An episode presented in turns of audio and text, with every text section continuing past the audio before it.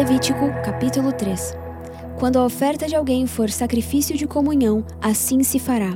Se oferecer um animal do gado, seja macho ou fêmea, apresentará ao Senhor um animal sem defeito. Porá a mão sobre a cabeça do animal, que será morto à entrada da tenda do encontro. Os descendentes de Arão, os sacerdotes, derramarão o sangue nos lados do altar.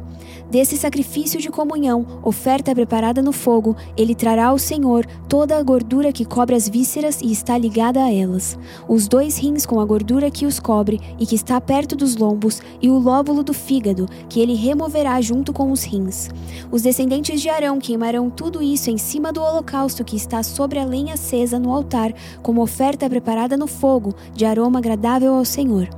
Se oferecer um animal do rebanho como sacrifício de comunhão ao Senhor, trará um macho ou uma fêmea sem defeito. Se oferecer um cordeiro, ele o apresentará ao Senhor.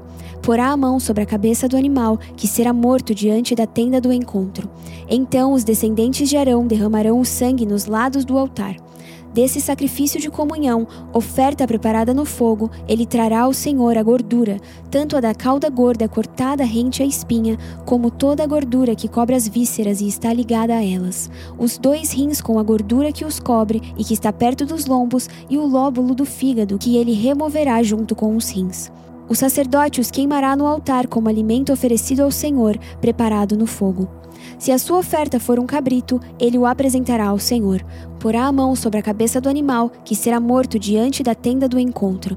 Então os descendentes de Arão derramarão o sangue nos lados do altar. Desse animal, que é uma oferta preparada no fogo, trará ao Senhor a gordura que cobre as vísceras e está ligada a elas, os dois rins com a gordura que os cobre que está perto dos lombos, e o lóbulo do fígado, que ele removerá junto com os rins. O sacerdote os queimará no altar como alimento, como oferta preparada no fogo, de aroma agradável.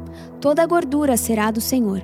Este é um decreto perpétuo para suas gerações, onde quer que vivam. Não comam gordura alguma, nem sangue algum. Levítico, capítulo 4. O Senhor ordenou a Moisés: Diga aos israelitas: quando alguém pecar sem intenção, fazendo o que é proibido em qualquer dos mandamentos do Senhor, assim se fará.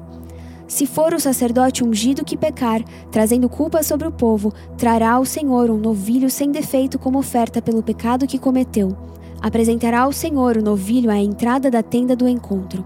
Porá a mão sobre a cabeça do novilho, que será morto perante o Senhor. Então o sacerdote ungido pegará um pouco do sangue do novilho e o levará à tenda do encontro. Molhará o dedo no sangue e o aspergirá sete vezes perante o Senhor, diante do véu do santuário. O sacerdote porá um pouco do sangue nas pontas do altar do incenso aromático que está perante o Senhor, na tenda do encontro derramará todo o restante do sangue do novilho na base do altar do holocausto, na entrada da tenda do encontro. Então retirará toda a gordura do novilho da oferta pelo pecado, a gordura que cobre as vísceras e está ligada a elas, os dois rins com a gordura que os cobre e que está perto dos lombos, e o lóbulo do fígado que ele removerá junto com os rins, como se retira a gordura do boi sacrificado como oferta de comunhão. Então o sacerdote queimará as partes no altar dos holocaustos. Mas o couro do novilho e toda a sua carne, bem como a cabeça e as pernas, as vísceras e os excrementos, isto é, tudo o que restar do novilho, ele levará para fora do acampamento, a um local cerimonialmente puro, onde se lançam as cinzas. Ali os queimará sobre a lenha de uma fogueira sobre o monte de cinzas. Se for toda a comunidade de Israel que pecar sem intenção, fazendo o que é proibido em qualquer dos mandamentos do Senhor, ainda que não tenha consciência disso, a comunidade será culpada.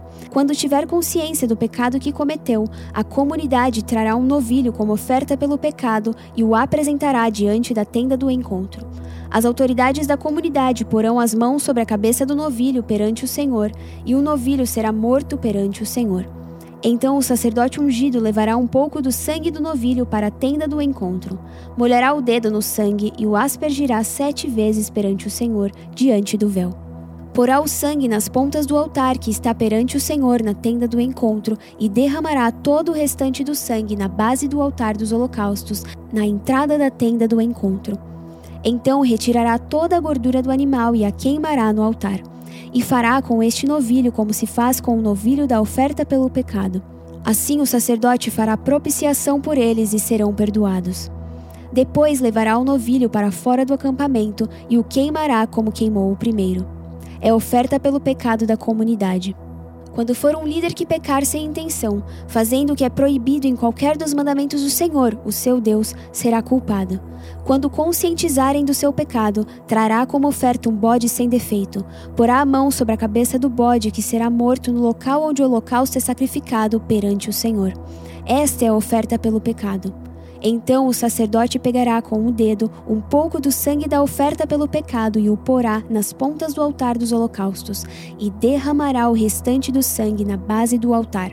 Queimará toda a gordura no altar, como queimou a gordura do sacrifício de comunhão. Assim o sacerdote fará propiciação pelo pecado do líder, e este será perdoado. Se for alguém da comunidade que pecar sem intenção, fazendo o que é proibido em qualquer dos mandamentos do Senhor, o seu Deus, será culpado. Quando conscientizarem do seu pecado, trará como oferta pelo pecado que cometeu uma cabra sem defeito. Porá a mão sobre a cabeça do animal da oferta pelo pecado, que será morto no lugar dos holocaustos. Então o sacerdote pegará com o dedo um pouco do sangue e o porá nas pontas do altar dos holocaustos, e derramará o restante do sangue na base do altar. Então retirará toda a gordura, como se retira a gordura do sacrifício de comunhão. O sacerdote a queimará no altar como aroma agradável ao Senhor.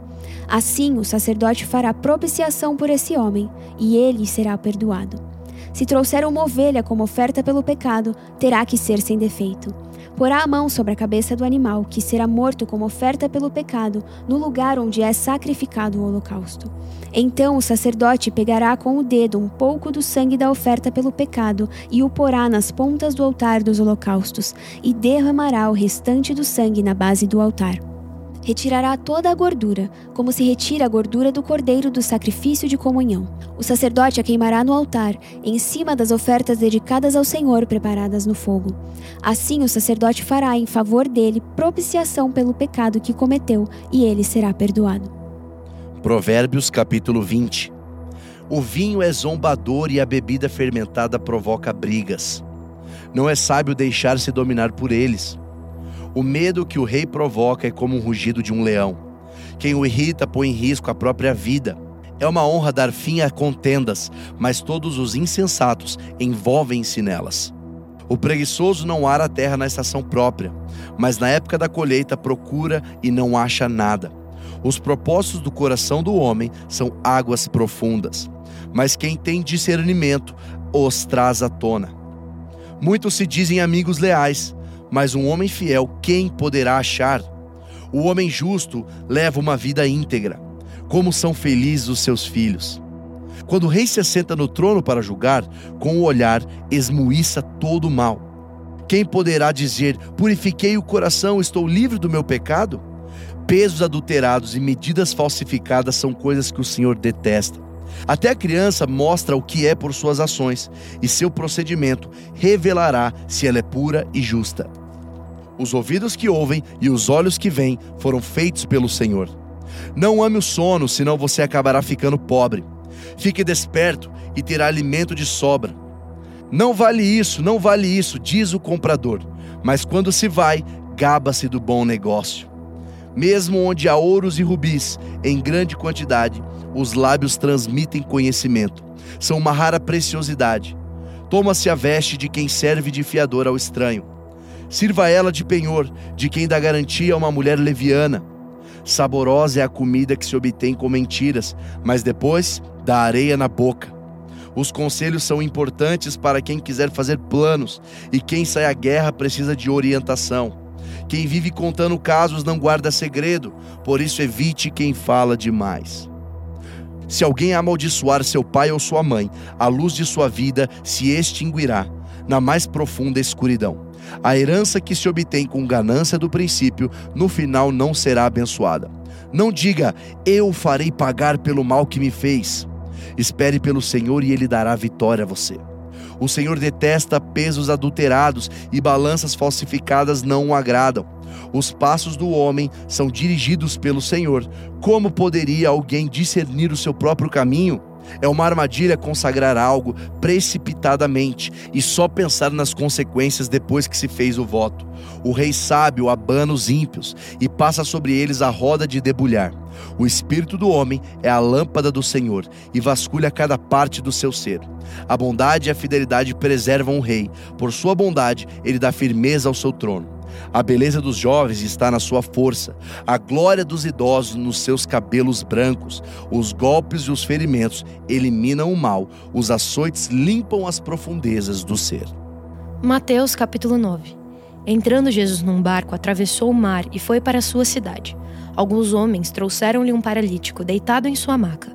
Vendo a fé que eles tinham, Jesus disse ao paralítico: Tenha bom ânimo, filho, os seus pecados estão perdoados. Diante disso, alguns mestres da lei disseram a si mesmos: Este homem está blasfemando. Conhecendo Jesus, seus pensamentos, disse-lhes: Por que vocês pensam maldosamente em seu coração? Que é mais fácil dizer: Os seus pecados estão perdoados ou levante-se e ande? Mas para que vocês saibam que o Filho do Homem tem na terra autoridade para perdoar pecados, disse ao paralítico: Levante-se, pegue a sua maca e vá para casa. Ele se levantou e foi. Vendo isso, a multidão ficou cheia de temor e glorificou a Deus, que dera tal autoridade aos homens. Saindo, Jesus viu um homem chamado Mateus, sentado na coletoria, e disse-lhe: Siga-me.